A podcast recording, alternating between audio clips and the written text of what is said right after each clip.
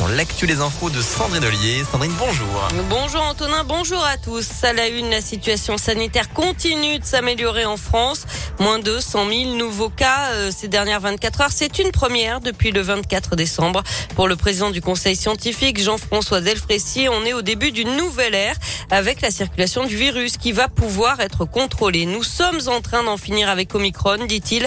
Si les bons chiffres se poursuivent, envisager la levée du pass vaccinal dès le printemps me paraît envisageable. Fin de citation. Un appel à témoins lancé par la gendarmerie de Rérieux dans l'Ain. Appel à témoins lancé euh, pour une disparition inquiétante, celle d'un homme de 38 ans qui a quitté son domicile ce matin vers 5h30 au volant de sa voiture, une Citroën C4 de couleur noire. Les gendarmes pensent qu'il aurait pu se rendre dans les secteurs de Frontenat en Isère, Lyon ou Trévoux dans l'Ain. On vous a mis sa description complète sur impactfm.fr. Un incendie tôt ce matin dans un appartement de Saint-Priest. Les pompiers ont été appelés un peu avant 6 heures matin, place Laurent Bonnevé. L'incendie a pris dans un appartement situé au septième étage d'un immeuble qui en compte neuf. Une femme a été transportée à l'hôpital, légèrement incommodée par les fumées.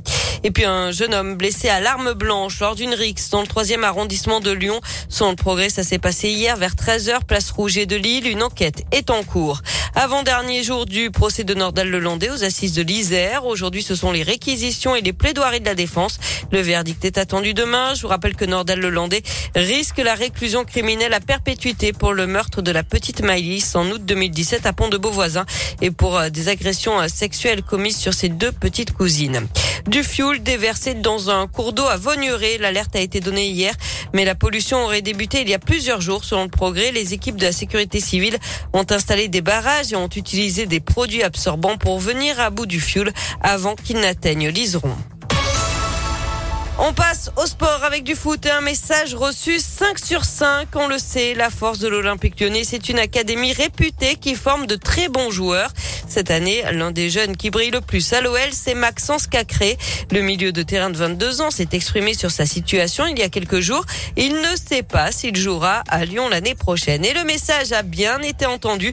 Jean-Michel Aulas a profité de la présentation du bilan financier du club hier pour donner son point de vue sur ce dossier complexe. On veut absolument qu'il reste et Maxence est, l'emblème euh, de la jeunesse triomphante euh, et de l'académie. Je l'ai déjà vu euh, directement, je lui ai dit que je souhaitais absolument, et j'en faisais un point d'honneur, à ce qu'il reste. Bon, avoir un Maxence euh, Cacré euh, issu de l'académie, euh, avec toutes ses qualités humaines et footballistiques, qui deviennent un jour le leader et le capitaine de l'Olympique c'est vraiment significatif pour nous. Donc voilà, donc on va négocier. Et le contrat de Maxence Cacré expire en juin 2023, tout comme celui de Ryan Cherki.